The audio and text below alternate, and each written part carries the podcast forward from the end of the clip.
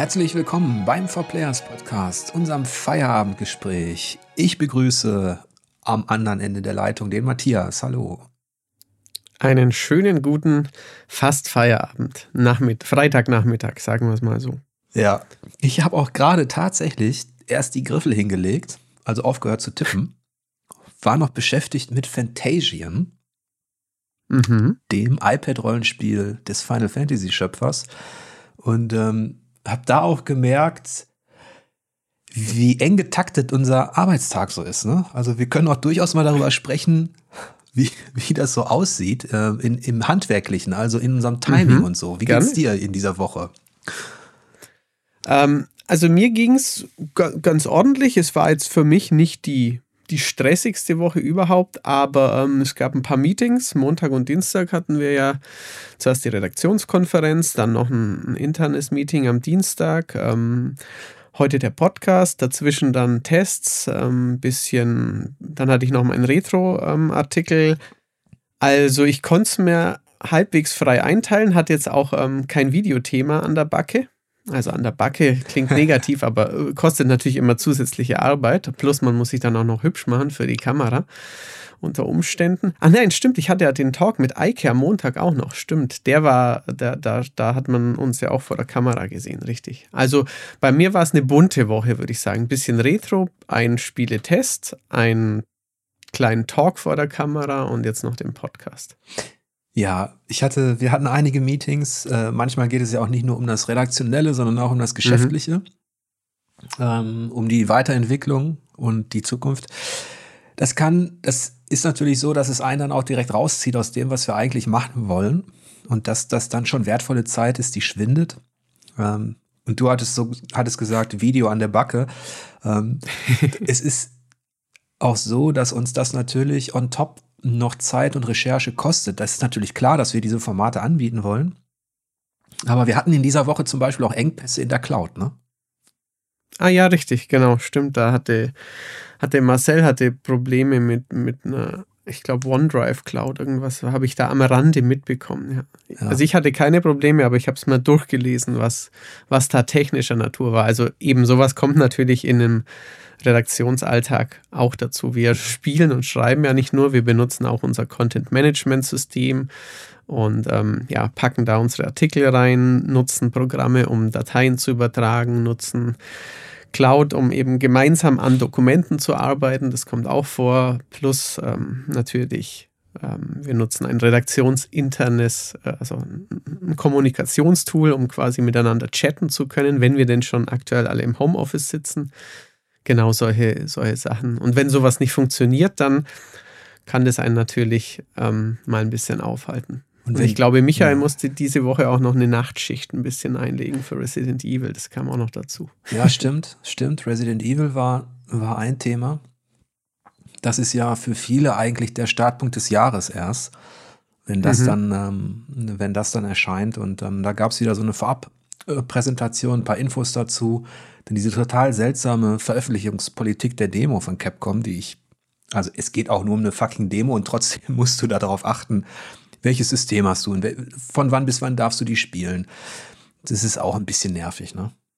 Ist ein bisschen albern eigentlich. Ich meine, ist natürlich künstliche Verknappung, man macht sein Produkt interessant, aber eigentlich ist es ja was, worüber Capcom froh sein sollte, wenn es möglichst viele Leute ähm, spielen können. Es erinnert mich ein bisschen an bei irgendeinem, ich glaube, Zone of the Enders war damals eine Metal Gear Solid 2 Demo dabei und viele Leute haben das halt nur gekauft, um vorab schon mal Metal Gear Solid 2 spielen zu können. Also die, die Gier nach einem, äh, nach einem bisschen von einem neuen großen Spiel ist also schon etwas älter. Insofern ja. verwundert es vielleicht nicht ganz so stark, ja. Trotzdem sorgt es halt für eine unnötige ähm, Fragmentierung, ähm, mhm. finde ich. Und wir müssen natürlich auch nochmal schauen, ob Capcom damit auch abliefert. Wir sind, wir haben da schon einige Punkte, sage ich mal, in der Diskussion über das, was gezeigt worden ist, ähm, die uns auch nicht so gut gefallen. Da sind wir noch so ein bisschen im, in der Kommunikation. Wir müssen natürlich das finale Spiel dann abwarten und schauen, ob, ob das dann tatsächlich das erwartete Highlight wird oder nicht. Ich bin sehr gespannt. Mhm. Wo, was ich vorhin noch sagen wollte, du hattest die Cloud erwähnt, es ist natürlich auch so, wenn dann Redakteure äh, bei der Auswahl der Videos sehen, äh, gehört mit zu diesem Anspruch auch, dass man sich beschränkt eigentlich. Aber wenn jemand natürlich 100 Videos macht zu seinem Spiel, mhm. Klammer auf, ich bin da auch so ein, so ein Kandidat, der eher mehr Masse produziert, Klammer zu, dann ist natürlich auch die Cloud schnell voll. Und wenn die Sachen dann nicht gelöscht werden, dann hast du, das ist ganz lustig, dass uns auch solche rein organisatorischen Belange natürlich manchmal auch, auch aufhalten oder beschäftigen. Ja, das ist, das ist wohl wahr. Oder zum Beispiel ein, ein plötzlich laut ähm, föhnender Computer, weil man irgendwie, da bin ich dann manchmal der Verantwortliche, weil ich äh, meistens an einem MacBook arbeite und ähm, das unter der Aufnahmelast von, von, von Video manchmal etwas laut wird. Und ähm, da kriege ich dann Schimpfe von, von Alice oder Eike, weil die dann hinterher im Videoschnitt ähm, den, das Gerausche meines, äh, meines Computers wieder, wieder dann im, äh, im Videoschnitt runterpegeln müssen. Genau, also solche Dinge gibt es immer mal wieder, genau. Ja. Ich bin jedenfalls froh, dass ich, ich muss nachher noch Screenshots organisieren zu Fantasian fürs iPad und hatte mhm. da gemerkt, dass ich gar kein Kabel habe, um mein iPad an den PC hier anzuschließen. Da war ich dann mhm. wieder ganz froh über die Cloud. Mhm. Bluetooth funktionierte auch nicht. Ähm, das heißt, ich muss die Bilder in die Cloud schicken, um sie dann runterzuladen, ist ja auch okay. Ähm, aber solche Kleinigkeiten spielen halt auch manchmal eine Rolle. Gerade wenn es um ja. exotischere Systeme geht, wie jetzt das iPad, das wir ja nicht so oft in der Besprechung haben. Ja, aber ich bin übrigens ganz froh, dass, dass ich das jetzt ein bisschen im Fokus hatte, denn da gab es ja mit Platinum Games, mit World of Demons, das hatte ich getestet, ähm, und dem Fantasian jetzt durchaus zwei prominente Duftmarken, sodass sich das lohnt, auch mal einen Blick auf diese Konkurrenz zu werfen. Ja, das ist richtig. Ja. Sonst diese Woche ähm, hattest du, ja? glaube ich, Moment. Was hattest du? Ich hatte Lost Words getestet. Ah, genau, das in Anführungsstrichen Kinderspiel.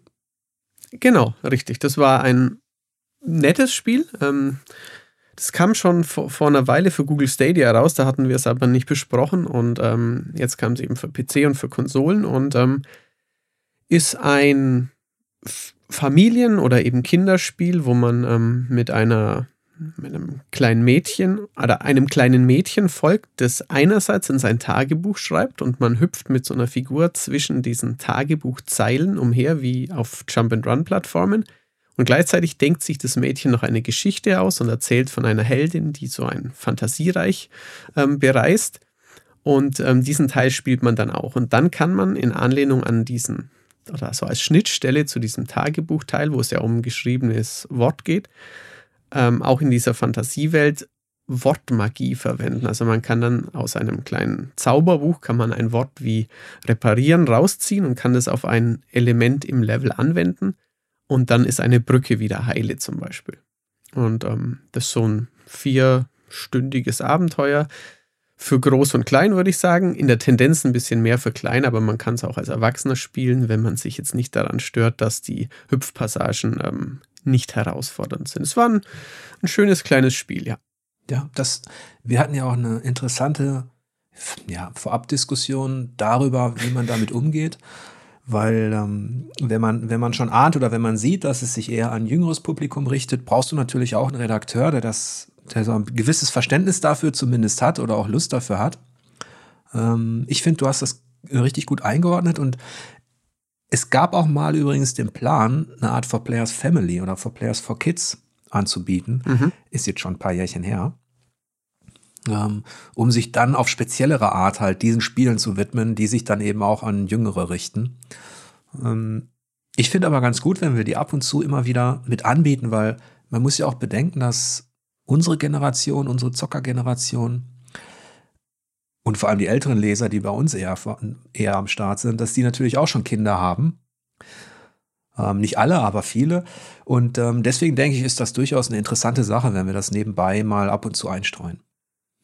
Ja, finde ich auch. Also so, so die klassischen Casual Games zur Wii und zur DS-Zeit, da hat sich, also zumindest damals bei unserem Printmagazin, ähm, irgendwann rausgestellt, dass da die, die Zielgruppe doch nicht so da war, aber ähm, wie du sagst, so die, ähm, die, die älteren Spieler, die einfach Kinder haben, die eine Familie haben, die vielleicht ähm, auch dankbar sind für, für mal eine Empfehlung, was sie mit ihrem Nachwuchs spielen können. Das finde ich schon auch interessant. Und als Redakteur muss man dann halt immer, ähm, also im Optimalfall äh, spielt man es tatsächlich mit einem Kind oder ähm, fragt noch, ähm, keine Ahnung, wenn das Spiel schon ein paar Tage raus ist, ein also ich habe keine Kinder, aber befreund, Freunde, die Kinder haben oder zockt mit denen online oder spricht mit denen was, dann, dann kann man manchmal noch so ein bisschen besser nachfühlen, ähm, wie, wie, wie denn Kinder, Kinder quasi Spiele erleben. Aber in dem Fall war es jetzt relativ leicht, mich da hineinzudenken, denke ich. Also das war jetzt nicht so komplex wie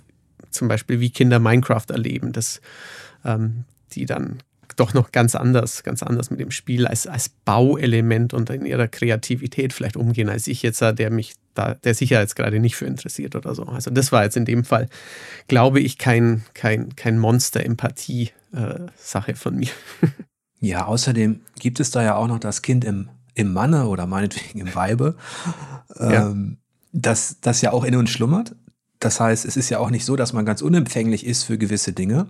Ähm, ich habe das ja live erleben können, wie, wie zwei Kinder aufwachsen. Die sind jetzt mittlerweile erwachsen. Das heißt, ich weiß auch ungefähr, wie die, wie die ticken und was die so gerne spielen. Zumal mhm. ich jetzt auch bei dem Test von Fantasian gemerkt habe, dass es sich mit seiner, mit seiner märchenhaften Fantasy, auch mit seiner Sprache und mit seinen Bildern eben eigentlich auch ja, an jüngeres Publikum oder vielleicht an an ältere Rollenspieler richtet, die sich eben noch erinnern an die Zeit von einem Final Fantasy 4 oder 2, wo die Spiele ja auch noch diesen, ja, diesen märchenhaften Ansatz hatten, der ein bisschen unschuldiger mhm. wirkte, sag ich mal, wo Gut ja. und Böse klar vorgezeichnet sind. Das heißt, so ganz geht das auch nicht weg. Und wenn man, also dieses, dieser Ansatz eben auch oder diesen Ton zu treffen und ähm, bei Fantasian, das ja auch diese Dioramen baut, also handgemachte Kulissen, sowohl was Siedlungen betrifft, als auch Räume. Tabletop-Spieler kennen mhm. das, dass so ein Gelände oder eine Landschaft ausstaffiert wird, ausstaffiert wird, modelliert wird. Ähm, da habe ich mich tatsächlich erinnert gefühlt, als man dann die 3D-Figuren gesehen hat und die 3D-Tiere, die sich in dieser Landschaft bewegen. Das war wie so ein Wink aus vergangenen Kindertagen, als man im Sandkasten mit Figuren gespielt hat und sich seine Burgen gebaut hat. Ja. Kann ich gut nachvollziehen, ja. Also ich, ähm, es gibt ein paar, paar Spiele, die so ein bisschen, ja, so manchmal einen Spielzeug-Look haben oder wie du auch sagst, so einen Sandkasten-Look oder so einen Diorama-Look. Ich fand das zum Beispiel bei, bei Captain Toad, fand ich das sehr nett, dass ähm, auch die Level wie so ein, ich hätte mir vorstellen können, davon ein Spielzeug vor mir zu haben, das ich drehen kann, wo ich dann irgendwie in die Gänge reingucken kann. Oder auch bei, bei, dem, bei dem Adventure Trüberbruck fand ich das auch schön, dieses äh, deutsche Spiel, das so mit ja sehr stofflichen Texturen und Sand und äh, weiß ich nicht, Stroh, Stoff und Co. gearbeitet hat. Und lustigerweise habe ich ähm, gab es diese Woche ein, ein, Lebenszeichen von einem Adventure namens Harold Halibut. Das hatte ich vor, ich glaube, über zwei Jahren mal gespielt auf einem kleinen Xbox-Vorschau-Event äh, und ähm, hat jetzt aber anderthalb Jahre kein, keine Neuigkeiten dazu gehört und dachte mir schon, da kommt wohl nichts mehr, weil es natürlich auch Dutzende kleine, schöne Ideen gibt, die dann aber, ähm, weiß ich nicht, aufgrund privater Probleme, aufgrund von Geldproblemen irgendwann halt nicht zur, zur Marktreife kommen. Und da gab es einen neuen Trailer und das sieht auch, ähm, falls es jetzt jemand googeln möchte oder falls es jemand schon kennt, das sieht auch so, ja, mit, mit echten Materialien gebaut, so als ob da eine, eine ähm, Puppenspielerfigur tatsächlich durch ein weiß ich nicht, durch ein Zimmer aus Blech und Alufolie laufen würde. Also das ist, kann manchmal sehr schön zur, zur Immersion und zu, zu einem Gefühl für so ein Spiel beitragen, ja. Ja, und das ist auch weitaus aufwendiger als das, was das Team von Mistwalker jetzt in Fantasian macht, denn da hast du eben das komplett handgemachte Welt, sowohl Figuren mhm. als auch Hintergründe. Und dann ist das ja diese Stop-Motion, glaube ich, Technologie, die dafür sorgt, dass du eben, also die, die sind eben nicht Computergrafik animiert, sondern da machst du quasi jede Bewegung wird ja einzeln modelliert und vorgefertigt, wenn ich das richtig in Erinnerung habe. Ja, ja, schon wie, wie in so einem Wallace Gromit Film. Richtig, richtig, ja. genau. Ja, es ist so ein bisschen diese Spiele, die das nutzen, erinnern mich dann immer an die Augsburger Puppenkiste. äh, so, so, so ein wenig. Ähm, das hat so was Charmantes, ähm, märchenhaft Idyllisches. Ja. Das dann da so rauskommt. Was auch, glaube ich, ein ganz guter Kontrapunkt ist zu all dem ernsten, apokalyptischen, meist ja auch sehr gewaltintensiven Abenteuern, die sonst so die, die Branche prägen. Ja, natürlich, also klar. Passend dazu spiele ich gerade übrigens El Hijo, ein äh, kleines Stealth-Adventure, das beim Deutschen Computerspielpreis einen Preis gewonnen hat. Und das ist so ein isometrisches Schleichspiel aus, ähm, ja, mit, mit einem kleinen Jungen, der durch, also zumindest am Anfang des Spiels, durch so eine, durch ein Kloster schleicht, wo er entkommen möchte und ähm, keinerlei Gewalt anwendet. Was natürlich bei einem Schleichspiel oft äh, verführerisch ist, Leute von hinten abzustechen, zu erwürgen, sei es jetzt in, in Hitman oder in Kommandos oder wie auch immer. Und äh, in diesem Spiel ist auch mal ganz nett, ist zumindest bisher ist es völlig gewaltfrei und ich glaube, es soll auch so bleiben. Also ähm, Gewalt in Spielen, selbst dann in abgeschwächter Form bei Mario, Leute zu niederzuhüpfen oder sowas. Es gibt halt schon sehr wenige Spiele, die dann quasi wirklich ganz darauf verzichten, abseits von, von Sportspielen, ja. Aber es ist schön, wenn es das mal, wenn es das mal gibt, wenn man nur ein bisschen rätselt oder ein bisschen läuft oder so, ja. Ja, du hast den Deutschen Computerspielpreis erwähnt. Das ist jetzt nicht unbedingt die Veranstaltung, auf die wir uns jahrelang freuen. Nein. Oder wochenlang, Entschuldigung. Ähm, aber ein verbindendes Element, was das Thema gewaltfrei betrifft, war dann ja auch Dorfromantik. Das hat ja auch ein, eine Auszeichnung bekommen und ich habe es besprochen in einem Early Access Test. Und das war ja aus so ein gefühlter Kontrapunkt, dieses idyllische Aufbauen einer Landschaft, ähm, dieses entspannte Richtung Zen-Gaming tendierte Hexfeld legen, äh, das mich erinnerte halt an das Brettspiel äh, Katan. Das ist, mhm. ähm, Entschuldigung, Carcassonne. Und das ja, ist natürlich, ja, das ist natürlich äh, tatsächlich auch so eine kleine Tendenz, die, die zu beobachten ist, weil ähm, obwohl sich viel getan hat in dem Independent-Bereich, obwohl wir eine Fülle an Spielen haben, ist in der Tendenz doch vieles noch sehr auf Competition, auf Wettbewerb, auf Zerstörung und Gewalt und Action ausgerichtet. Was uns ja manchmal auch Spaß macht. Ja, vielfach natürlich. Also gerade der Kampf ist ja dann immer ein, wer reagiert schneller, wer ähm, prägt sich die Moves besser ein, wer kann die Muster von Bossen besser lesen. Also es ist ja so essentiell mit, mit, mit unserer Spielevergangenheit verbunden, dass sich das auch gar nicht auszählen lässt und auch das, ich glaube, das möchte ich auch gar nicht, auch wenn ich Geschichten gerne mag und auch wenn ich reine Geschicklichkeit wie in einem Skateboard-Spiel oder so gerne mag, aber natürlich ähm, der, der Kampf gegen Antagonisten, das äh, Mann gegen Mann-Duell oder Frau gegen Frau-Duell, oder von mir aus Panda gegen Koala, weiß ich nicht. Ähm, klar ist es reizvoll. Also passend dazu ähm, gibt es auch ein House of the Dead Remake, das äh, die Tage angekündigt wurde. Also ein Spiel, das doch sehr konträr zu einem entspannten Zen-Gaming ist. Ein Lightgun-Shooter, wo man Zombies die Köpfe runterschießt.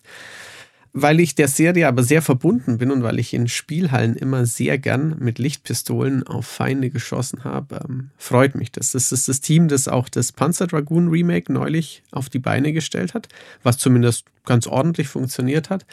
Und das House of the Dead Remake von diesem Saturn- und Arcade-Spiel sieht noch einen Tick aufwendiger aus. Also ich bin da guter Dinge, dass da für die Switch, wo man dann auch den Controller hoffentlich ein bisschen auf den, also auf der Wii ging das ja sehr gut. Auf der Wii gab es ja einige Lightgun-Spiele und ähm, da gab es dann nochmal äh, Spiele, die dieses Genre bedient haben, weil die Technik ja eigentlich mit den Röhrenfernsehern ausgestorben ist. Und im VR-Bereich geht sowas natürlich, aber auf normalen Konsolen gibt es das ja eigentlich nicht mehr. Insofern hoffe ich, dass die ähm, dann für die ähm, Joy-Cons irgendwie ein ja, geschicktes Konzept entwickeln, dass man da so auf den Bildschirm ballern kann und nicht irgendwie mit dem, mit dem Stick einen Cursor steuert, weil das geht natürlich gar nicht. Das habe ich mir doch gedacht, dass du Bock hast auf House of the Dead. Natürlich. wenn, wenn, wenn es nicht um den grausamen Uwe Boll-Film geht, dann bin ich bei dem Thema immer am Start. Ja. Ich habe da tatsächlich eine Anekdote. Ich weiß nicht genau, wann das war, aber dass ich in der Spielhalle, ich weiß auch nicht, ob es wirklich House of the Dead war, aber es war ein Shooter, ein Lightgun-Shooter mit Monstern. Was ein wahnsinnig auch Zombies. Jedenfalls stand ich da mit hochrotem Kopf, als ich zum ersten Mal so eine Pistole in der Hand hatte. Weiß mhm. ich war. Ich war auch erst 35 oder Nein, aber ich war ein kleiner Stöpske und ich hatte einen hochroten Kopf, weil es so aufregend war, dass sich das ja alles so live bewegte und dass man die abschießen musste, wie in den Filmen, mhm. die ich eigentlich auch nicht gucken durfte. Ähm, ich, ich krieg's nicht mehr ganz auf die Kette, wer mich da eigentlich reingeschmuggelt hatte, weil das war doch eigentlich so, dass die dann auch ab 18 waren, komplett. Also, I don't know. Ich meine, in, in Deutschland gab es wahrscheinlich insgesamt nie viele House of the Dead, Virtual nee. Cop oder Confidential Mission Automaten. Ich meine, in Italien war ich da auch als, als Achtjähriger drin. Insofern. Ähm, Dann wundert mich kommt, nichts kommt, mehr. genau, kommt natürlich drauf an, ähm, wo man das gespielt hat. Aber ähm, vielleicht war es in ja, Holland. Da, das kann natürlich auch sein. Ja. Da ist ja eh alles erlaubt. Da ist eh alles erlaubt, ne? Ja. genau. Ja. Ich glaube, es war in Holland, ja. Da habe ich auch zum ersten Mal Virtua Fighter gespielt am Automaten. Mhm. Da war ich auch hin und weg. Das war 3D. Ich dachte, meine Güte, wenn ich das mal auf dem eigenen Bildschirm hätte. Ja. Und schaut man sich das heute an, muss man doch ein bisschen schmunzeln, so wegen Texturen und so. Vor allem Virtua Fighter, das ist ja wirklich von. Also, das hat auch aus heutiger Sicht noch interessante Animationen zumindest, aber ähm, gerade die, die Darstellung der Figuren ist doch etwas rudimentär, würde ich jetzt aus heutiger Sicht sagen. Ja. ja. Genau. Aber was die Faszination an, in Anführungsstrichen, Gewalt und Spielen betrifft, bin ich ja, bin ich auch recht ähm, offen und freue mich deshalb auch auf Returnal. Da hatte ich diese Woche ein schönes, ein schönes Gespräch mit dem Narrative Designer von, von Returnal über die Art und Weise, wie sie erzählen wollen. Mhm. Da geht es ja darum, für alle, die es noch nicht so kennen, das Hausmark ein finnischer Arcade-Entwickler eigentlich, den, den, es seit 25 Jahren gibt. Da habe ich das erste Stardust, glaube ich, auf dem Amiga gespielt. Der eigentlich bekannt dafür ist, eben genau dafür, für Arcade-Action. Die aktuellen Titel waren dann ähm, Nex Machina, Resogun, solche Geschichten. Mhm. Der dann, und das ist ganz interessant, gesagt hat, damit können wir kein Geld mehr verdienen, Leute. Wir müssen jetzt mit Stormdivers so Richtung Battle Royale und Competition und Online gehen das, was bei mir und Micha für, ja, für ein Kopfschütteln gesorgt hat, weil davon habe ich natürlich wirklich genug. Und ähm, es kam mir so vor, als würde eine weitere Firma sich jetzt so ein bisschen, ja, würde ihre Perlen vor die Säue werfen. Und dann kam Returnal, wurde Returnal angekündigt, das auf der einen Seite an diese Arcade-Tradition anknüpft, weil man sehr schnelle Action hat gegen große Aliens. Man ist als Scout namens Celine mit griechisch-amerikanischen Wurzeln, da gehe ich gleich nochmal drauf ein, auf dem Alien-Planeten unterwegs und stellt sich diesen monströsen Kreaturen in einer sehr schnellen, adrenalinhaltigen Action, stirbt allerdings recht häufig und erlebt das Gleiche aus einer anderen Perspektive. Und der Narrative Designer möchte da halt wirklich ein anspruchsvolles Science-Fiction-Story erzählen mit Horrorelementen. Und es war ganz interessant zu hören, wie der das wuppen will, denn man kann sich vorstellen, Roguelike, du fängst immer wieder neu an, wenn du stirbst. Wie will man da der Monotonie vorbeugen? Bin ich auch gespannt. Das ist, ist das, warum ich das Spiel äh, nicht so auf meinem Radar habe, weil die Action sieht eigentlich cool aus, aber ich habe keinen Bock, hundertmal das Gleiche zu spielen, würde ich jetzt von weitem auch sagen. Vor allem eben, weil, wo, wo bleibt dann die Story? Also klar kann ich alle zehn, zehn Neuaufsetzungen irgendwie einen, einen Flashback haben oder so, aber ob das dann schön eingebunden ist, wäre ich doch noch etwas skeptisch, ja. Ja, das ist natürlich so, dass das Thema Roguelike spaltet natürlich die einen haben sich so ein bisschen dran gewöhnt. Es wird ja auch nicht mehr, es ist ja auch nicht mehr wegzudenken aus dem Spieldesign. Ja. Ähm, die anderen winken direkt ab. Ich, vielleicht kriegen sie hier einen Mittelweg hin. Also, was sie vorhaben ist, dass du bei einem, bei einem Neustart, wenn du gestorben bist, triffst du dann in dem Level, in dem Areal auf deine eigene Leiche quasi und mhm. findest vermutlich Audiologs auf der einen Seite, die etwas darüber erzählen, was sie erlebt hat, also dein eigenes Selbst. Darüber sollst du Erkenntnisse wiederum gewinnen, über den Level auch, über die Areale, die Waffen. Und ähm, die, der zweite Strang des Storytellings betrifft eben diesen unerforschten, mysteriösen Planeten, den du erkundest. Und da sollst du über Artefakte, über gewisse Puzzlesteine irgendwann ein grobes, großes Bild bekommen. Also das Storytelling geht, ist direkter und geht weiter als jenes in der Souls-Reihe. Mhm. Ähm, ich bin sehr gespannt. Das ist natürlich immer noch so eine vage Sache, aber ich bin recht optimistisch, weil, weil die wirklich ernsthaft versuchen, über diesen Schritt hin zu einem erzählerischen Abenteuer ihre Studiotradition zu erweitern. Mhm. Bin sehr gespannt. Und es ist natürlich auch, ähm, also dieses Stormdivers wäre halt ein, ein großes 3D-Spiel gewesen und das ist jetzt Returnal auch. Also davor haben sie ja wirklich auch teils sehr, sehr feine, ähm, gut designte Baller- und Actionspielchen gemacht, aber es war halt immer, hatte noch immer diesen bisschen Indie-Touch ähm, von, von schräg oben oder von, von der Seite und ähm, das Neue ist halt doch schon ein in Anführungszeichen großes Spiel in, in 3D mit, ähm, mit au recht aufwendiger Grafik. Also mit PS5 sieht ja auch cool aus. Die Effekte, die Gegner sehen cool aus. Also da müssen sie sicher auch ähm, technisch ordentlich was stemmen. Da bin ich schon gespannt, wie, wie gut es dem Studio eben gelingt. Aber sie haben wahrscheinlich auch Sony-Hilfe, schätze ich mal fast. Ja, man darf natürlich auch nicht vergessen, dass das eben ein Zuwachs ist. Sie sind jetzt, glaube ich, bei 80 Mitarbeitern. Mhm. Und das ist schon eine Größenordnung, da kann man nicht mehr von einem kleinen Projekt sprechen, das da gestemmt wird. Ja. Das ist schon richtig, richtig viel. Und ich wünsche Hausmark viel Glück dabei das hinzubekommen, weil zumindest jetzt mit diesem Projekt Returnal tatsächlich eine, eine Evolution erkennbar wäre, wenn es denn abliefert, ne? was man immer noch abwarten muss. Mhm. Ähm, weil du gerade, also das, das, die Prämisse, so einen Planeten zu erkunden, klingt natürlich ähm, für jeden, der, der ein bisschen äh, Sci-Fi mag, hochinteressant. Da würde ich mich jetzt, würde mich jetzt interessieren und vielleicht auch einige unsere Zu unserer Zuhörer. Mass Effect kommt ja bald nochmal. Freust du dich darauf als äh, ehemaliger BioWare-Fan, als Fan von Geschichten und Planeten erkunden, ähm, Mass nee. Effect nochmal spielen? Nee. Schnelle Antwort, nee, danke. Bin, bin there und done that. Mir geht diese ganze Neuauflage von Titeln sowieso ein bisschen gegen den Strich. Es gibt einige wenige, da würde ich mich freuen. Mass Effect gehört nicht dazu. Ich habe die Story erlebt. Ja. Und da bringt es mir auch nichts, wenn da jetzt eine andere Perspektive hier ist oder wenn das dann hübscher da aussieht. Ich weiß um die Stärken und Schwächen dieser Serie, die ich sehr gemocht habe. Ähm, aber ich bin, meine Zeit ist mir zu kostbar, um nochmal so viel ähm, zu investieren in ein Spiel, das letztlich, muss man sagen, bei mir dann in der Wertschätzung auch immer weiter gesunken ist.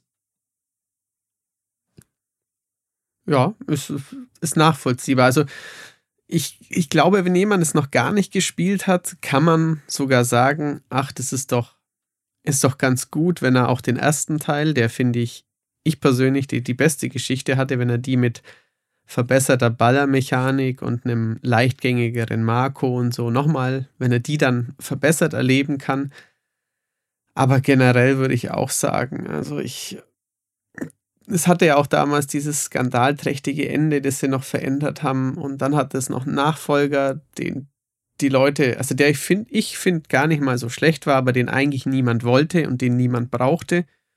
Und jetzt nochmal diese, ähm, diese Kultmarke, die ja wirklich vielen Leuten was bedeutet, ähm, nochmal auszugraben und nochmal einfach technisch bisschen überarbeitet. Äh, also EA steckt ja da wohl auch ordentlich Arbeit rein und es gibt sehr lange Dokumente, was sie in welchem Teil verändert haben und wie sie die Grafik wo aufgebohrt haben. Aber es geht halt um die Dialoge, finde ich auch. Es gibt da wirklich ganz tolle Geschichten, vor allem im ersten Teil mit der Genophage fand ich das sehr beeindruckend damals, was die, an welche Themen die sich auch rangetraut haben. Aber das äh, ich habe es halt schon erlebt, da würde ich dir auch zustimmen. Das finde ich äh, sehr zweischneidiges Schwert. Ich glaube auch nicht, dass ich dann sagen würde, ja, nochmal 40 plus 40 plus 50 Stunden oder so, dann, damit ich es in besserer Technik nochmal erleben kann. Ja, dafür gibt es auch aktuell zu viele Alternativen. Zwar nicht mhm. auf diesem großen Niveau, und ähm, mhm. das geht wahrscheinlich auch vielen in diesem Beruf so, dass wenn du bestimmte Dinge dann erstmal hinter dir hast und abgeschlossen hast, die du ja auch verbindest mit all den Texten, die du dazu geschrieben hast. Und zu Mass Effect gab es ja auch einige Kolumnen, weil da äh, die Leute halb ohnmächtig geworden sind, als wir mal ein Gut gegeben haben. Ja, da erinnere ich mich noch, das hat mich inspiriert zu der Kolumne Herr Patschunke kippt um. Es war unfassbar die Hysterie und dieser Druck und ja, das müsste abliefern. Jetzt ist es aber kein Platin, sondern nur gut und dann gab es diesen riesen Aufschrei und ich habe mich wirklich gefragt, Leute, kommt ihr noch klar? Ihr habt doch gesagt, es ist gut, es ist halt nicht herausragend. Mhm. Und da war der, der, der, wenn man so möchte, da hatte, hatten sich schon in bestimmten Elementen, hatte sich schon abgezeichnet, dass, dass BioWare da auf dem, auf diesem Niveau dann irgendwann auch nicht mehr das abliefern konnte. Und dann auch dieses, was ich auch immer schade finde, ist, wenn sich Entwickler und Publisher natürlich so hertreiben lassen von öffentlicher Meinung. Wenn dann Dinge ja. dann nachträglich verändert werden, weil dann irgendwie in irgendwelchen Foren Hunderte sich zusammentun und sagen, nee, wir wollen den Charakter so und so und lass uns das Ende so und so machen, dann entschuldigen sich Leute, die für Storywriting zuständig sind oder für, für Narratives bei dieser anonymen Masse an Fans und versprechen dann irgendetwas wieder anders zu machen. Ich sag mal so, einerseits kann ich es verstehen, wenn Dinge versprochen und nicht eingehalten werden oder wenn ein Ende irgendwie vielleicht enttäuschend ist, aber Mhm. Manchmal würde ich mir auch mehr tyrannische, tyrannisches Durchziehen von Visionen wünschen, ähm, wenn es um Story und Co. geht. Weil ähm, man stelle sich vor, man hätte, ähm, man hätte zum Beispiel Death Stranding, ich weiß, du verabscheust es und ich mag es, ich, ich liebe es, ich, ich für mich immer noch wunderbar, abstimmen lassen vorher. Man mhm. hätte Dinge gezeigt und dann hätte eine Zielgruppe, eine Fokusgruppe, irgendjemand hätte sagen dürfen, darf das so, soll das so. Dann hättest du sicher sein können, dass du es nie live gesehen hättest. Du wirst dich dann, würdest dich jetzt vielleicht freuen, aber das Spezielle also, wird durch die Ma Meinung der Masse immer unterdrückt werden. Hundertprozentige Zustimmung. Also ich weiß, was du meinst. Natürlich, ähm, es ist ja gut, dass kreative, auch vielleicht streitbare Geister, mal, mal, kann, kann man in Musik oder in Hollywood genauso sagen, ähm, dass die ähm, seltsame Dinge machen, die dann eben einigen Leuten herausragend gut gefallen, einige Leute vor den Kopf stoßen, aber die halt dann nicht ähm, 0815 langweilig sind, natürlich. Also im, im, im, gerade im Fall von, von Mass Effect 3, von dem Ende, fand ich persönlich, also ich fand auch, es war eine seltsame Situation, dass, ähm, dass man so eingeknickt ist und dass man dann auch noch man muss ja, um, um dann quasi Kundennähe zu signalisieren, auch immer noch dankbar sein für die Millionen von Beleidigungen, die man gefühlt bekommt. Also, ah, wir hören euer Feedback und wir sind so dankbar dafür. Das ist ja auch immer ein bisschen heuchlerisch, wo, wenn sich die Entwickler auch denken, ihr Arschlöcher da draußen, haltet einfach mal die Klappe. Und dann kommt die Pressemitteilung und die sagt natürlich, wir haben euer Feedback gehört und wir sind so dankbar dafür und unsere Community ist die beste. ja. In dem speziellen Fall fand ich es für das Spielerlebnis aber letztlich einen Gewinn, weil ich das originale Ende tatsächlich ähm, als Schlag ins Gesicht dieser langen Reise, dieser vielen Mühen der Spieler empfand. Und ähm, ja, tatsächlich dann das, das Geänderte durch mehr, durch mehr Möglichkeiten, doch noch etwas in der Galaxie zu bewirken, einen schöneren Abschluss fand. Aber prinzipiell bin ich da schon bei dir thematisch, das ist natürlich auch kein Freifahrtschein für schlechte Design- oder Erzählentscheidungen. Mhm.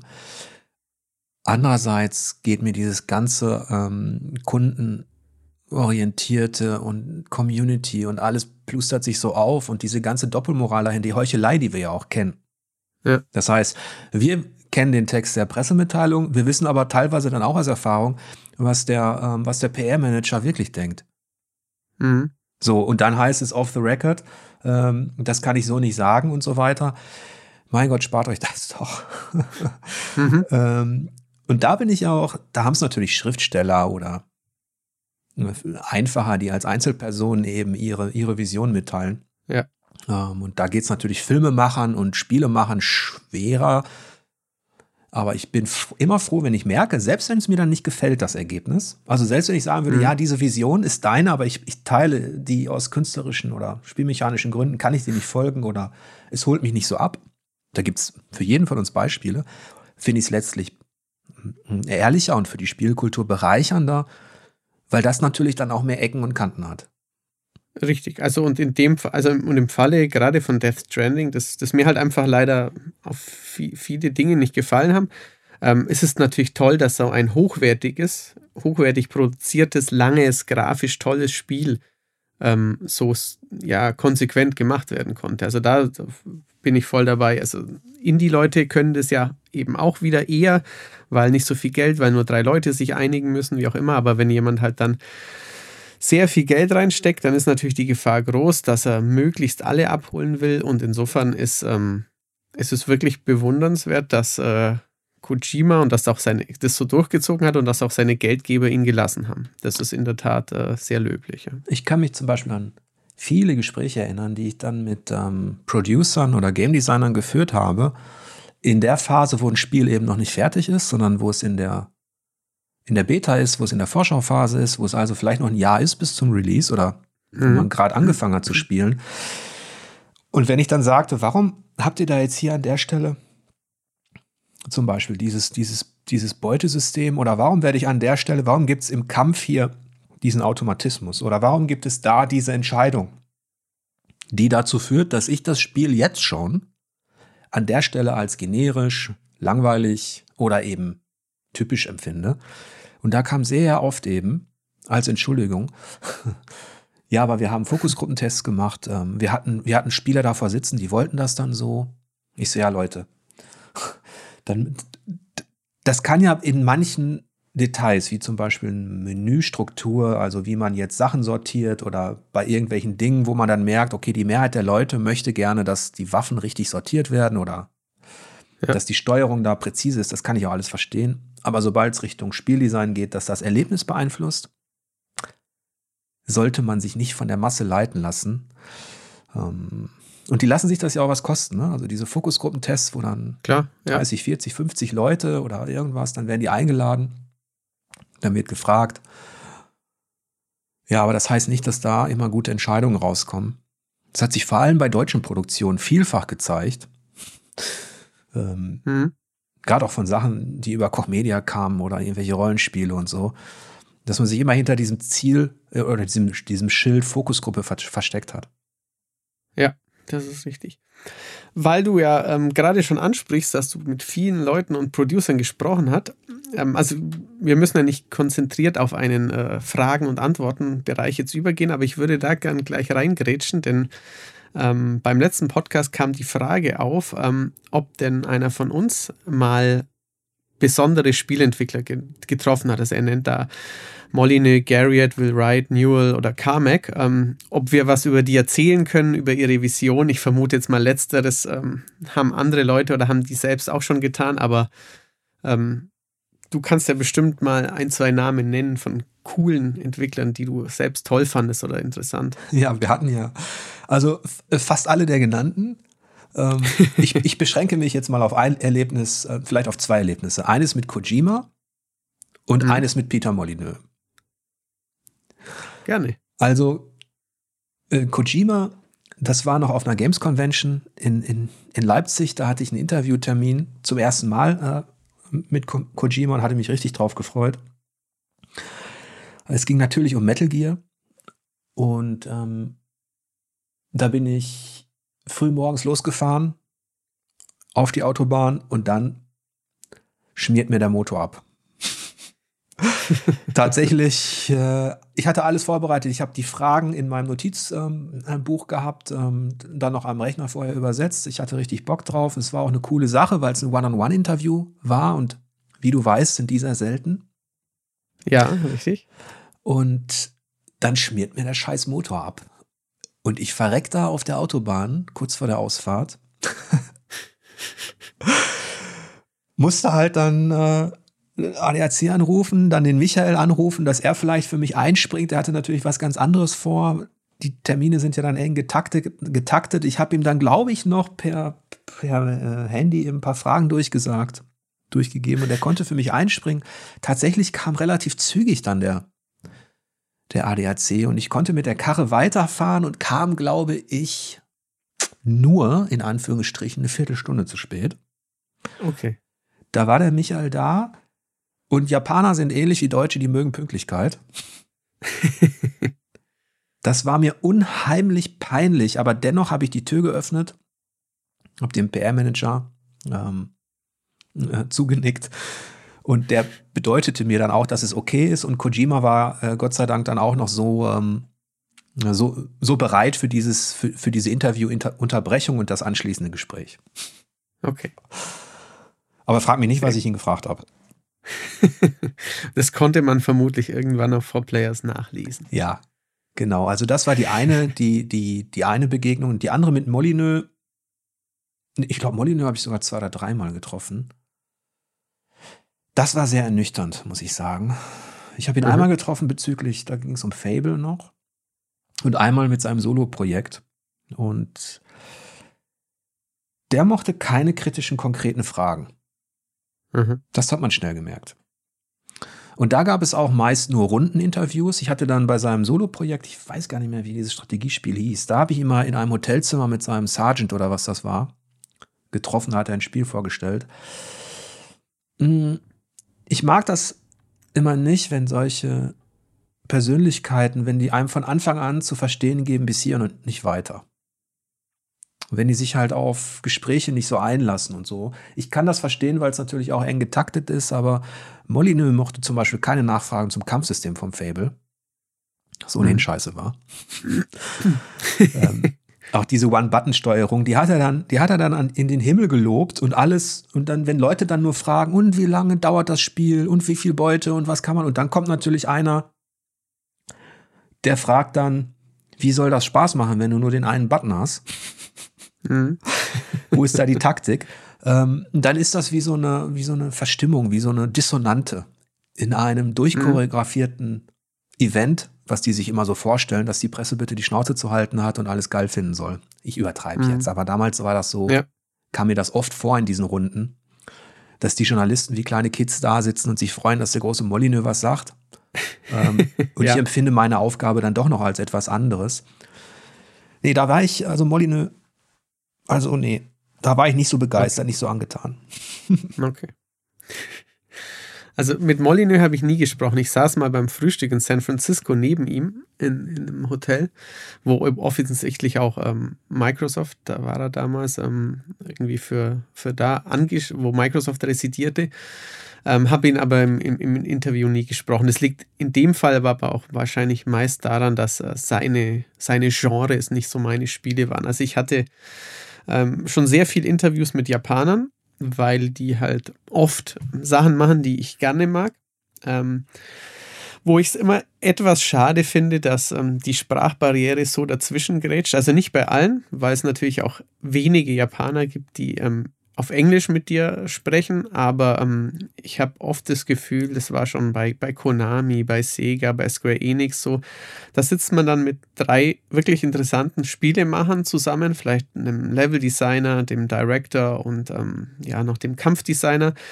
Und da sitzt dann neben dir ähm, eine Übersetzerin oder ein Übersetzer, meistens eben ein Japaner, ähm, also manchmal gibt es quasi Westler, die sehr gut Japanisch sprechen. Das ist zum Beispiel bei ähm, Harada von Tekken so. Der hat einen Mitarbeiter, der immer bei Interviews dabei ist, der hervorragend Japanisch spricht und mit dem sind die Interviews deutlich spannender, weil der Japaner, äh, der, der, der, ich glaube, er ist Engländer, mit Harada perfekt Japanisch spricht und dir dann aber in Englisch wirklich alles erzählt, was Harada gesagt hat oder vermutlich Harada gesagt hat. Also ich kann nicht Japanisch, ich habe es mal versucht zu lernen, bin aber gescheitert. Und oft gibt es halt Interviews, wo der Japaner wirklich lang und lang und lang oder die Japanerin lang redet. Und dann sein Übersetzer macht sich derweil Notizen und sagt dir dann einen Zweizeiler, den er vom Blatt abliest. Und da fühle ich mich dann verarscht. Also das war, ähm, war schon mehrfach so und da, da kommt dann, auch wenn der spannendste Typ oder die spannendste Entwicklerin dir gegenüber sitzt, unerfreulich wenig rüber. Also ich habe ich hab mal mit Yuji Naka, dem, dem Sonic-Programmierer und Erfinder, gesprochen. Das war also relativ unergiebig. Ich, ähm, auch Koji Igarashi hatte ich schon ähm, im Interview, den Castlevania-Macher. Ähm, da muss ich sagen, bin ich jetzt kein großer Fachmann seiner Spieleserie. Das Interview war trotzdem ganz nett und es war einfach cool, dass er mit Hut und Peitsche auftrat, was ja lange Zeit eben sein, sein Markenzeichen war, also eben noch für Konami Castlevania-Spiele gemacht hat. Aber da bin ich bei Japanern ähm, wegen der Sprachbarriere manchmal etwas skeptisch. Viel, viel cooler ist allerdings Yoko Taro, der, der Niermacher. Allein weil er wirklich sagt, was er denkt also der, der haut wirklich Sprüche raus, der gibt auch einfach mal blödsinnige Antworten oder gibt Antworten, wo man sich sicher sein kann, dass äh, der Publisher eigentlich nicht so begeistert ist, wenn er sagt, ja, hätten wir schon gemacht, aber äh, die haben uns nicht genug Geld gegeben oder sowas in die Richtung. Das ist ganz nett. Und er trägt natürlich immer einen Plastikmond auf dem Kopf, weil er ja irgendwie nicht anders in der Öffentlichkeit auftreten möchte. Und das ist dann allein schon ulkig, mit einem erwachsenen Mann mit einem Mondkopf zu sprechen und der dann auch noch relativ frei sagt, was er denkt. Das ist ganz schön. Ja, das kann ich mir vorstellen. Das, das macht mir natürlich auch mehr Spaß, uns als Journalisten ja ohnehin. Wenn du das Gefühl hast, du kannst da über ein Gespräch auch erstmal so eine gewisse Beziehung aufbauen und du kannst mhm. dieses ganze Bullshit-Bingo von Standardfragen und Antworten mal überspringen ja. was ja eigentlich keiner Seite was bringt und was mich dann mit der Erfahrung, mit der Zeit immer mehr genervt hat. Ähm, also bei den Japanern, da hatte ich, da gibt es zum einen, das Schöne ist, das ist meist sehr soldatisch und gut organisiert, weil die wissen natürlich, dass die wenigsten von uns Rundaugen Japanisch sprechen. Ja. Und das heißt, du hast meist eine, eine professionelle Übersetzerin, hatten wir meist dabei. Es gab dann auch schon Kamera und Co., die haben das super gemacht, super organisiert. Es lief aber auch darauf hinaus, dass eine bestimmte Message vermittelt werden sollte, wo man ja. Schwierigkeiten hatte, diesen Ablauf zu unterbrechen. Noch schlimmer fand ich das dann ganz ehrlich bei vielen deutschen Studios, mhm. Irgendwelchen äh, mittelprächtig finanzierten Pro Projekten und Rollenspielen, die dann aufgeplustert worden sind, wenn dann Folgendes passierte. Du hast den Lead Designer und eigentlich will ich immer mit den Designern sprechen, sei es der Creative Director, der Narrative Designer oder irgendjemand, der am mhm. Spiel arbeitet. Und dann hast du daneben den Produkt- oder PR-Manager. Es ist ja noch ein Unterschied zwischen den beiden, aber einen von beiden. Und wenn man dann gemerkt hat, dass die Rollenverteilung auch so war, dass der Kreativkopf gar nicht alles erzählen durfte und sich immer absichern musste, indem man nach rechts guckt oder so ja. wie ein kleines Kind, was der PR-Manager jetzt abnickt oder der, der, der Produktmanager sagt, das fand ich dann immer auch so erniedrigend, weil es ging dann wirklich um einfache Dinge. Natürlich ging es dann auch um Sachen, warum eine KI so ist oder was man sich vorstellt, was, was die Vision ist. Und getoppt, ja. getoppt wurde das immer noch, aber da nenne ich natürlich jetzt keine Namen. Ähm, hat man dieses unergiebige Interview dann geführt, was im Grunde nur PR-Blabla war, trifft danach den Creative Director beim Kaffee, beim Bier. Mhm. Dann erzählt er dir erstmal die Sachen. Dann kannst du ja. mit ihm reden und dann sagt er, dass er es auch unangenehm findet, dass man nicht einfach frei labern kann.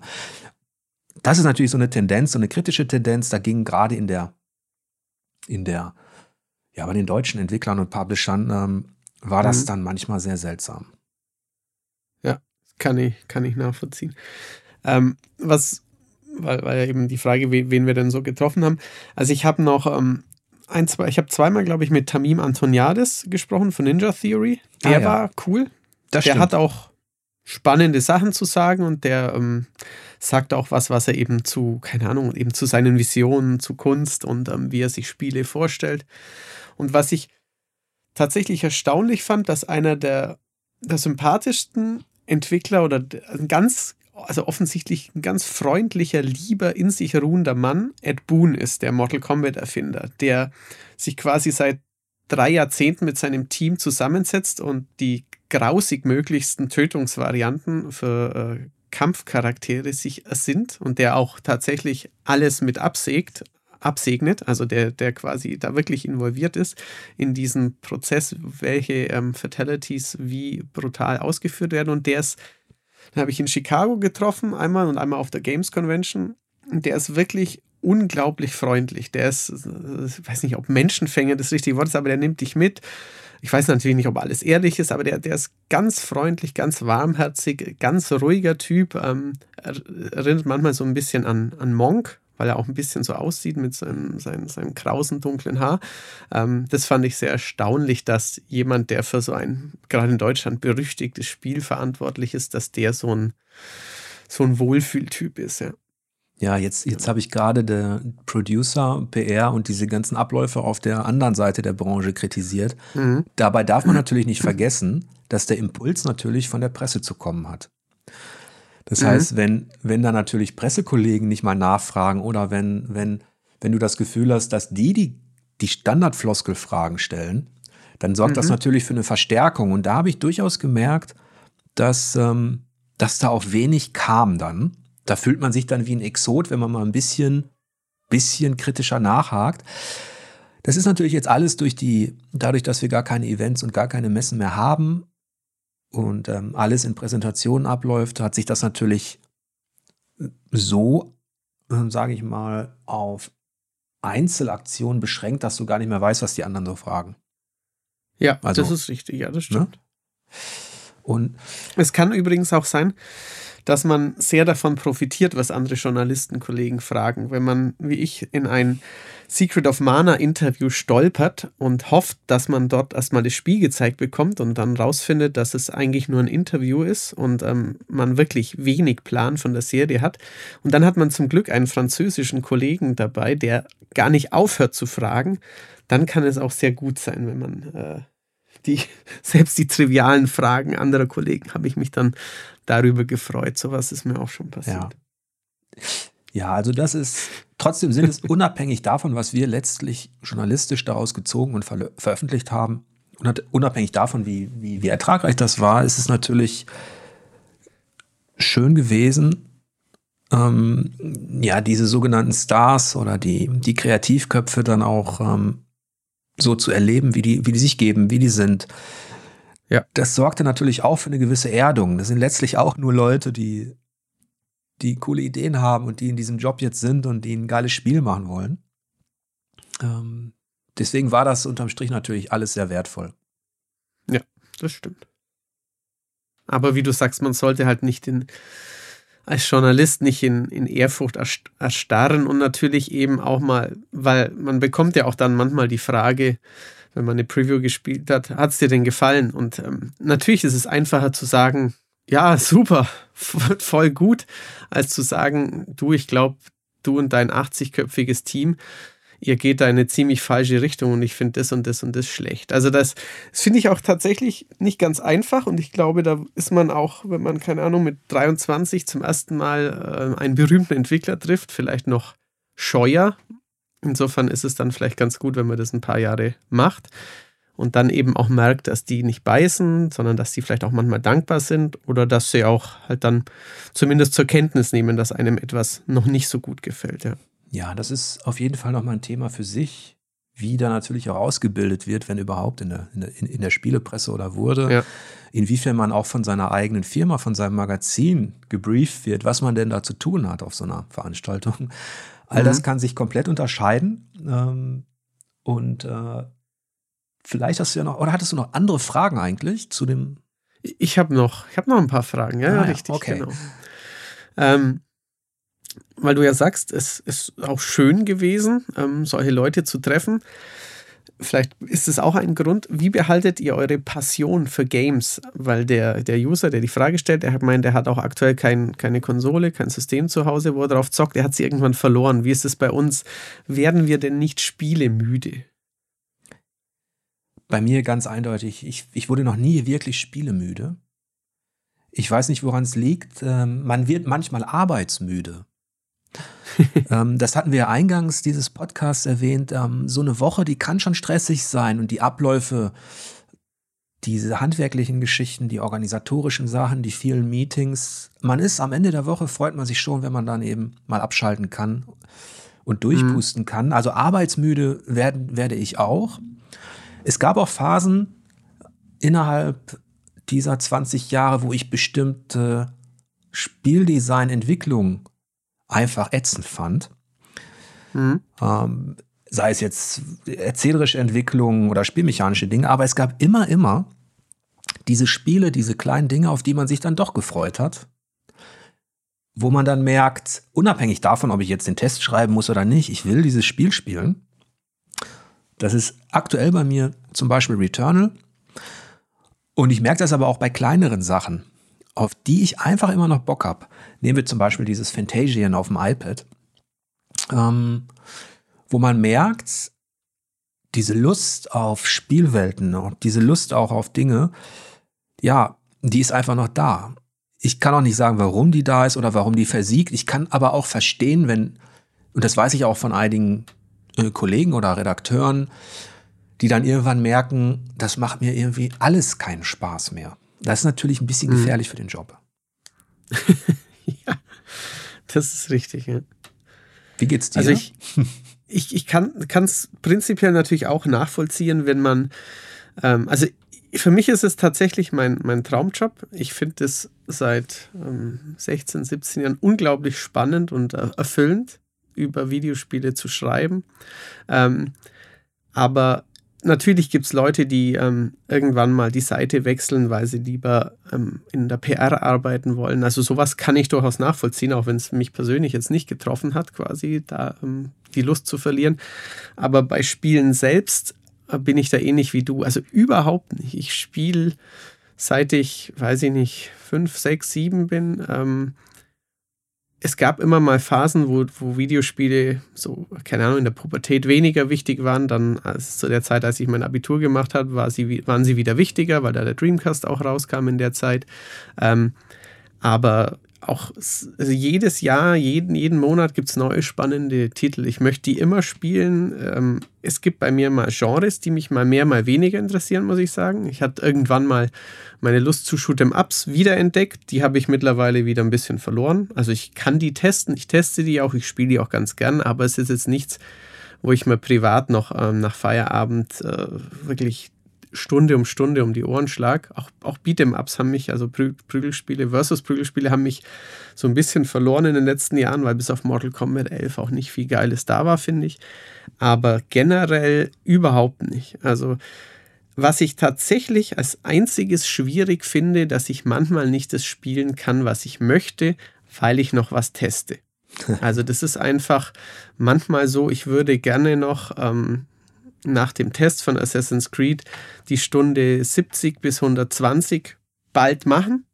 Aber ich muss in Anführungszeichen ja schon was anderes spielen. Also das ist mir schon oft so gegangen, dass man dann vielleicht ein Spiel abbricht oder dass man es erst nach einem halben Jahr wieder weiterspielt. Ähm, das finde ich manchmal, also vor allem auch dann noch in, in Zusammenhang mit meiner Freundin, weil die dann auch gerne, dass wir das weiter am Abend zocken oder so. Und dann sage ich, ja, sorry, aber jetzt die nächsten Abende werde ich NBA spielen. Und das ist dann natürlich vielleicht, kommt dann vielleicht nicht so gut an oder FIFA oder ein Rennspiel, was man vielleicht auch nicht zu zweit einfach schön vorm äh, Fernseher erleben kann, wie es jetzt ein Last of Us ist, wie auch immer.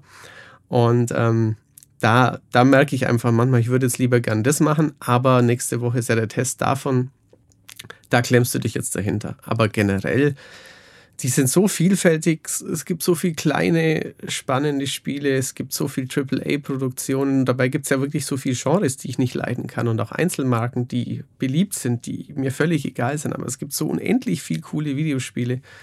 Also das kann man nicht vorstellen, dass mir es jemals langweilig wird. Ich glaube, anhand deiner Ausführungen jetzt hat man ganz gut gehört, dass du, dass du doch ein klassischer Spielefresser bist, der nie genug bekommt. Du hast zwar deine absoluten äh, No-Gos auch, was du nicht anfassen möchtest, Stichwort Dark Souls und Co. Das ist aber auch, ähm, ich glaube, bei allem, was man im Überfluss konsumiert, entsteht irgendwann auch ein Überdruss.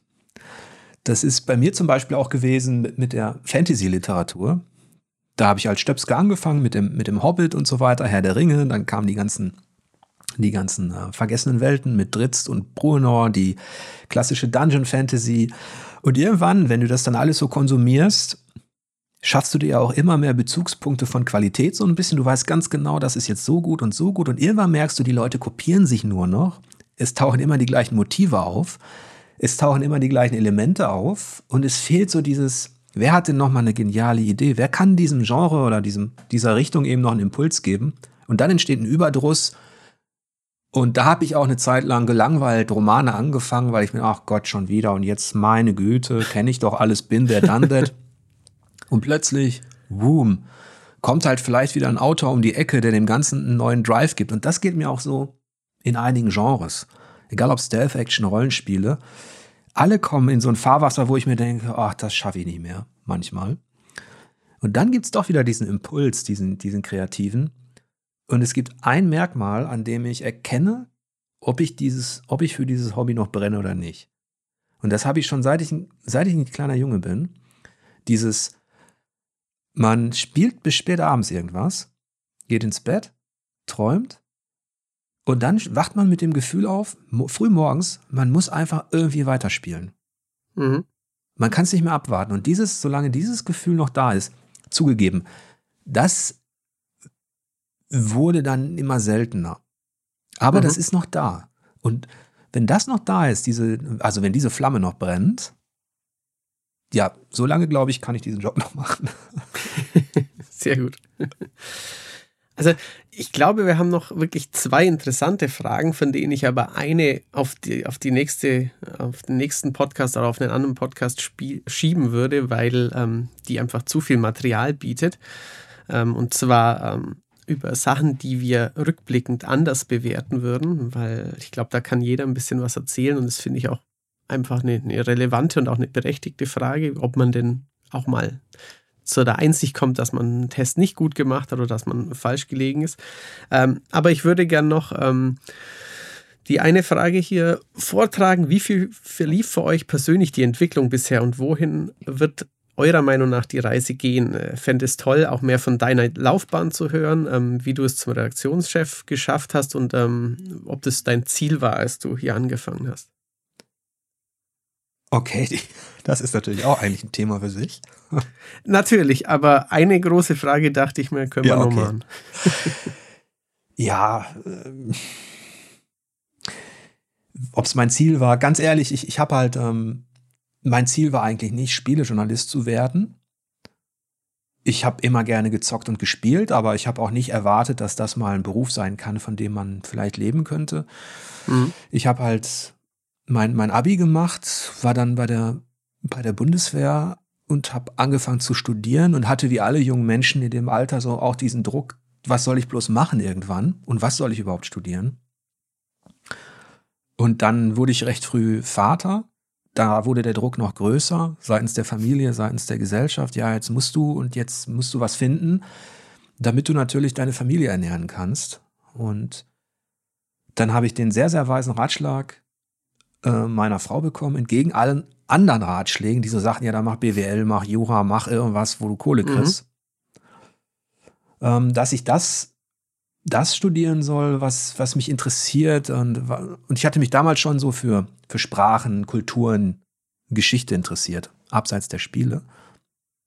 Das war eigentlich die beste Entscheidung meines Lebens, dass ich dieses geisteswissenschaftliche Studium durchziehen konnte und eben Skandinavistik, Geschichte und ohne Frühgeschichte gemacht habe. Das hat mir Spaß gemacht, deswegen konnte ich es auch durchziehen, auch wenn alle gesagt haben, ja, damit wirst du kein Geld verdienen. Und als ich dann fertig war mit dem Studium, habe ich mir gedacht, so, was mache ich denn nun? Und eine Sache war Schreiben. Ich wollte irgendwas mit Schreiben, mit Journalismus machen und habe dann, ich weiß auch nicht, 50, 60 Bewerbungen losgeschickt und zwei oder drei davon habe ich dann tatsächlich auch an Verlage geschickt. Mhm. Ähm, weil ich damals, ich glaube, ich habe damals Icewind Dale gespielt und Baldur's Gate, diese Geschichten nebenbei. Ich hatte ja auch Magazine abonniert, habe mich dafür so interessiert und dachte, okay, versuch's es mal, denn da werden ja auch Redakteure gesucht. Ja, und so mhm. bin ich dann. Ähm, und eine Bewerbung hatte ich eben auch an diese, diese, diese Online-Klitsche namens For Players geschickt, irgendwo in München. ähm, ich da, und dann war ich bei einem der, ähm, der bekannteren Verlage, wurde ich dann eingeladen zu einem Bewerbungsgespräch. Ähm, und so bin ich dann in diese Spielebranche gerutscht, eigentlich über einen Test zu Icewind Dale. Der mhm. hat da jemandem gut gefallen. Und ähm, ja, dann wollte man mich unheimlich schlecht bezahlen dafür. ich glaube, das geht auch vielen so. Da hast du, da hast du wirklich, der, du hast studiert, du hast, du hast einen Abschluss, was jetzt allerdings auch, ich wusste, dass viele in dieser Branche Spielepresse natürlich auch, ähm, ja, dass die hineingekommen sind mit einem abgebrochenen mhm. Studium oder eben ohne und dass es nicht unbedingt zwingend notwendig war. Aber da habe ich zum ersten Mal auch dieses Feedback bekommen, dass es eigentlich egal ist, was du studiert hast. Und da wurde ich gefragt, als ich mich beworben hatte, ähm, wo hast du denn schon veröffentlicht, deine Spieletests? Ich so, ja, Leute, bin ja gerade von der Uni, habe euch einen Probetest geschickt von Icewind Dale, ich habe noch nichts veröffentlicht. Ja, siehst du, deswegen ist dein Abschluss auch nichts wert. Du hast noch keine Erfahrung und deswegen musst du ja anfangen äh, mit dem Geld, das wir dir bieten, so ungefähr. Das empfand ich damals schon als große Unverschämtheit, so geht es aber bestimmt vielen ähm, die ein BA machen oder ein MA machen, dass man denkt, man hat etwas, man hat ja Zeit investiert, man ist ausgebildet in bestimmten Dingen und dann will die, erwartet die Wirtschaft, dass du wie ein Sklave arbeitest und mit wenig Kohle deine Familie ernährst. Und langer Rede, kurzer Sinn, ich habe dann da abgesagt, weil ich die Typen auch komplett unverschämt fand. Und bin dann bei For Players geblieben, die haben mir dann ein bisschen mehr geboten. Ich, ich betone ein bisschen. Aber die Stelle bei 4Players war insofern interessanter, als die jemanden suchten, der die Redaktion auch sprachlich auf so einen Weg bringt, dass man die Sachen, die die da schreiben, einigermaßen lesen mhm. kann. Das war so der Weg. Ich, ich erspare jetzt allen, die, da können wir nochmal ein Einzelgespräch drüber machen, wie sich das dann entwickelt hat. So bin ich dann nach München gekommen mit meiner jungen Familie, habe da angefangen und bin nicht in München, aber ich bin bei der Firma dann bis heute geblieben tatsächlich. Was war der andere Teil der Frage? ähm, wohin die Reise gehen wird und ähm, ja, ich glaube, das war noch so die Frage. Aber ich vermute, das wirst du nicht wissen. Das, das ist eine gute Frage. Da bin ich, da bin ich überfragt. Noch habe ich Bock auf Spiele, genauso wie du. Wir sind ja beide jetzt auch schon länger in der Branche. Und ich weiß es nicht, wohin die Reise geht. Solange ich diese Leidenschaft habe für dieses, ja, für dieses, für dieses Hobby, möchte ich auch gerne drüber schreiben, sagen wir mal so, oder sprechen. Ich glaube, das ist das, was ich weiß. In welche Richtung das führt, weiß ich jetzt natürlich noch nicht.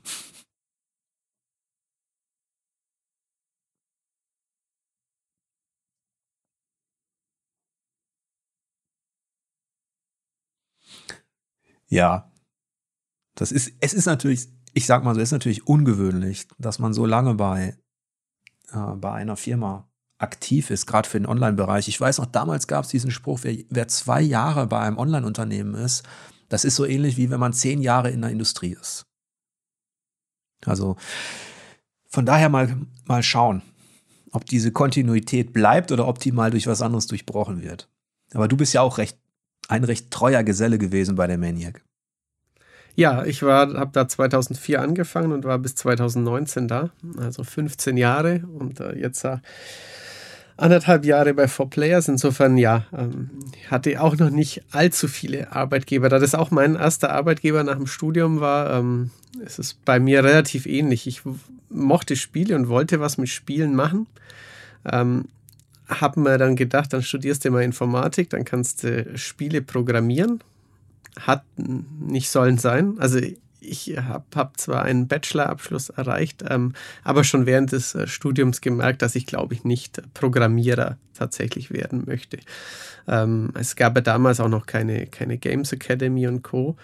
Und insofern ähm, habe ich dann zufällig ein, ein, eine Anzeige in dieser Spielezeitschrift, die ich selber las, ähm, habe ich die gesehen und habe mich als Volontär beworben. Auch so Quereinsteiger, schlecht bezahlt natürlich, weil, wie du sagst, ähm, man hat zwar was studiert, aber man hat, hat ja nicht, ähm, also wenn man Journalismus studiert hätte, hätte man was in die Richtung gehabt, aber dann hätten sie, hätten sie wahrscheinlich jemand anders genommen, dem sie weniger bezahlen müssen. Das ist ja einfach in diesen Verlagen so, dass ähm, die nicht mit Geld um sich warfen, zumindest nach 2000 irgendwie nicht mehr. Früher sollte es teilweise anders gewesen sein, aber ich höre gerade bei dir, dass es auch nicht zwingend so war.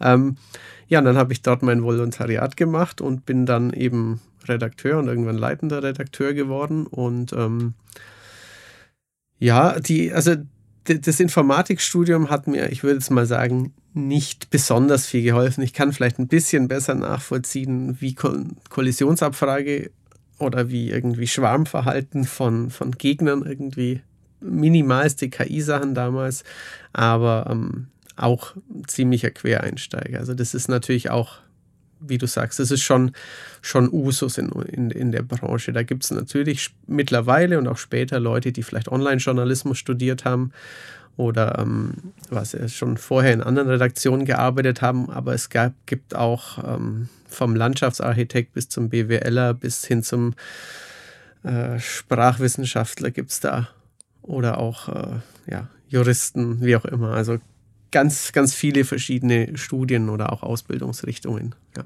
ja Online-Journalismus war auch so eine akademische Weiterbildung, die ich zumindest auf dem Konto hatte, aber es wäre auch nochmal ein interessantes Thema für, für einen der kommenden Podcasts, wie mhm. allgemein in dieser Branche die, ja, die Akzeptanz oder auch das Verständnis war für zum Beispiel äh, Geisteswissenschaftler oder studierte Leute oder überhaupt dieses, dieses Thema Geist und Weisheit und ähm, also das war doch auch ein Kulturbruch teilweise, wenn man direkt von der Uni kam, wie dann innerhalb der Spielebranche, und da kann man wahrscheinlich eine Klammer aufmachen, so geht es in vielen Branchen, Klammer zu, mhm. Ja, wie auf, auf welche dummen Mechanismen man da teilweise getroffen ist. Ähm, aber das können wir nochmal irgendwann besprechen. Ja, auf jeden Fall. Ähm, du hattest im Vorfeld, wir besprechen ja uns immer so ein bisschen, worüber wir heute vielleicht sprechen könnten. Ähm, du hattest nochmal gesagt, ob wir so, so, allgemein über den Stress im Job, ähm, so stressige Situationen, sollen wir das heute noch machen oder sollen wir das auch vertagen? Wir haben es ja ein bisschen angerissen. Ja. Äh, Glaube ich, an der einen oder anderen Stelle. Ich, ähm, ja, richtig. Aber das können wir gerne nochmal ein bisschen konkretisieren. Also, wie aufwendig ist es zum Beispiel für uns, inklusive Spielen, Recherche, Schnitt und so, so einen Test zu verwirklichen. Das können wir nochmal mhm. noch besprechen. Wie ist das, wenn sich das, wenn sich die Arbeit türmt? Also wenn man weiß, oh, jetzt habe ich hier schon eine Verzögerung und dann habe ich da noch zwei, drei Titel oder eben auch Termine oder Dinge. Wie wir damit mhm. umgehen, das können wir nochmal. Ich glaube, da wir jetzt schon über eine Stunde sind, ja. sollten wir es verschieben. Aber ich, ich meine, das Feedback beim letzten Mal war auch, ihr könnt so gerne anderthalb Stunden. Richtig, die Option wurde uns, die Erlaubnis wurde uns zumindest erteilt, ja. Also insofern hätten wir jetzt noch 20 Minuten, aber ja. müsstest du noch mal was finden. ähm, also sonst newstechnisch glaube ich, ähm, wir haben ein bisschen über Resident Evil, über Mass Effect gesprochen, ähm, paar, paar der Nintendo Switch Sachen. Ähm, ich habe ja diese Woche einen, einen ein, über ein NES-Spiel geschrieben, über Snake Rattle and Roll für, für den Pur-Klassiker. Womit hat denn der, der kleine, nicht bärtige Jörg ganz am Anfang gespielt? Das könnte ich vielleicht noch fragen. Das wollen die Leute bestimmt auch wissen. Du meinst am ähm, Videospiel? Ja, genau. Also hattest du einen großen Bruder, der einen C64 hatte, oder hast du, ähm, keine Ahnung, mit dem Gameboy angefangen, oder wie war das? Ja, das war früher eigentlich so, dass meine erst, mein erster Kontakt mit Videospielen war, dass mein Onkel irgendeinen so schwarzen Kasten geschenkt bekommen hat zum Geburtstag. Wir waren zu Besuch, der hatte Geburtstag. Ich war, weiß ich nicht, och, sechs, sieben, ich weiß es nicht mehr genau. Jedenfalls mhm. ähm, hat er da irgendeine Pong-Variante gespielt. Da macht er das an. Ich wusste ja gar nicht, was da auf mich zukommt. Er packt das Paket aus, schließt da irgendwas an seinem großen Fernseher an. Das machen ja auch die Großen und so. Aber wir haben da so rumgewuselt, ähm, so rumgewuselt und auf einmal macht's Pling. Und der kann mit diesem komischen Gerät da irgendwas auf dem Bildschirm steuern. Und da dachte ich, what the fuck, was ist das denn? Also damals gab es ja den Begriff what the fuck noch gar nicht. Wollte ich auch. Äh, verflixt nochmal. Verflixt nochmal. Oder ach du Scheiße. Heider Daus. Was läuft denn da? Und ich habe riesen Augen gekriegt. Ich, ich, sah wahrscheinlich aus wie Gollum. Und habe auf diesen Bildschirm gestarrt, was der da macht. Und dann durften natürlich erstmal die ganzen Onkel, die Großen ran. Mhm. Und dann habe ich, hab ich da so irgendwie gezerrt und gefragt, kann ich auch mal, ich will auch mal. Ähm, und dann war es wohl irgendwo, irgendwie so, die Großen waren natürlich in der Mehrheit, erst durften die. Und das fand ich, da, da habe ich ein Agro gekriegt. Da wurde ich dann trotzig wütend. Ich glaube, irgendwann wurde ich auch ermahnt, du musst aber warten, gedulde dich noch ein bisschen. Und das habe ich damals schon gehasst. Wenn andere, wenn andere was zocken, ich weiß nicht, wie das das Spiel hieß, vielleicht war es sogar eine Pong-Variante. Ähm, ja, aber das sein, war also mein, mein Urzeiterlebnis aus dem Kleinkindzeitalter. Da hat mich dieses Digitale schon so fasziniert und ich fand, ich war, fühlte mich so ohnmächtig, dass es nicht meins war. ja, und auf die. Kann ich gut. Äh, auf, auf die Steps, die danach kamen, die waren natürlich fantastisch. Also das, mein Atari äh, VC, als ich das geschenkt bekommen hatte, äh, das war wirklich so ein, so ein, ja, kein Erweckungserlebnis, aber so ein Unterhaltungserlebnis der besonderen Art. Mhm. Ähm, dass ich da Centipede und Co. Ähm, steuern konnte am Bildschirm, das war, das war, das war fantastisch. Und hinzu kam natürlich ähnlich wie bei dir diese archetypischen, diese initialen Spielhallenerlebnisse. Mhm. Und da war Mooncrester, mhm. dass ich im Urlaub auch spielen konnte, auch in Italien in Süditalien. Äh, das war auch so ein, so ein richtig geiles, geiles Erlebnis. Dieses futuristische Raumschiff abschießen und andocken auch. Wenn ich es heute spiele, es gibt es als, gibt es im PlayStation Network als Classic. Mhm. Da muss ich natürlich schmunzeln, aber ja, das war so ein bisschen die Combo. Da waren also einige Einflüsse. Mhm. Ja, das ist wahrscheinlich ähm, nicht allzu äh, weit weg von, von vielen deiner oder auch meiner, ich bin ein bisschen jünger Generation, dass man eben ja so eine Art Pong-Konsole oder eben Atari VCS, diese ja aus heutiger Sicht schon sehr rudimentären Spiele. Ähm, bei mir kam dann, ich glaube, da war ich ein acht oder neun natürlich noch der, der Launch des Game Boy, dass man ähm, ja, dann auch im, im Urlaub, auf der Fahrt, äh, im Zug oder so, auf, natürlich noch ohne Hintergrundbeleuchtung und äh, auf einem, mit, Batterien und allem. Also der Gameboy, glaube ich, war, war zumindest für mich schon auch wichtig zur Sozialisierung mit Videospielen. Da haben dann auch die, die Eltern haben mal Tetris gespielt und man konnte eben ja einfach das mitnehmen oder man, wenn es zur Oma ging, konnte man sein Gameboy mitnehmen. Ähm, das war, war natürlich schon, schon prägend, schätze ich. Ja, und was natürlich auch, auch spannend ist, also ich war damals zumindest halt so, also ich, so, so klein, dass man die Spiele natürlich nur geschenkt bekommen hat. Also ich habe jetzt nicht irgendwie oder mit, mit, Taschengeld dann vielleicht mal einmal im halben Jahr sich was oder im Jahr sich was kaufen konnte. Nicht, dass man, ich war jetzt nicht in dem Alter, dass ich mir durch Zeitungsaustragen mein Super Nintendo äh, ja irgendwie finanziert hätte, sondern dass ich halt, ähm, keine Ahnung, beim Besuch ähm, im, im Supermarkt, also in so einem Elektro-Supermarkt, wo es halt beides gibt, ähm, dann mal noch ein Fred Feuerstein-Spiel bekommen habe. Wahrscheinlich, weil ich gar so sehr gejammert habe oder so in die Richtung. Aber dass man, das finde ich schon auch immer noch erstaunlich, wenn ich zurückblicke, dass ich halt einen Gameboy hatte und ich weiß nicht, weil hatte ich 10, 12, 14 Spiele, aber über mehrere Jahre hinweg, dass das halt ähm, schon, schon irgendwie ganz was anderes war, als, als es heutzutage ist, wo es wo gerade wir als Redakteure so unendlich viel, viel Software zur Verfügung haben.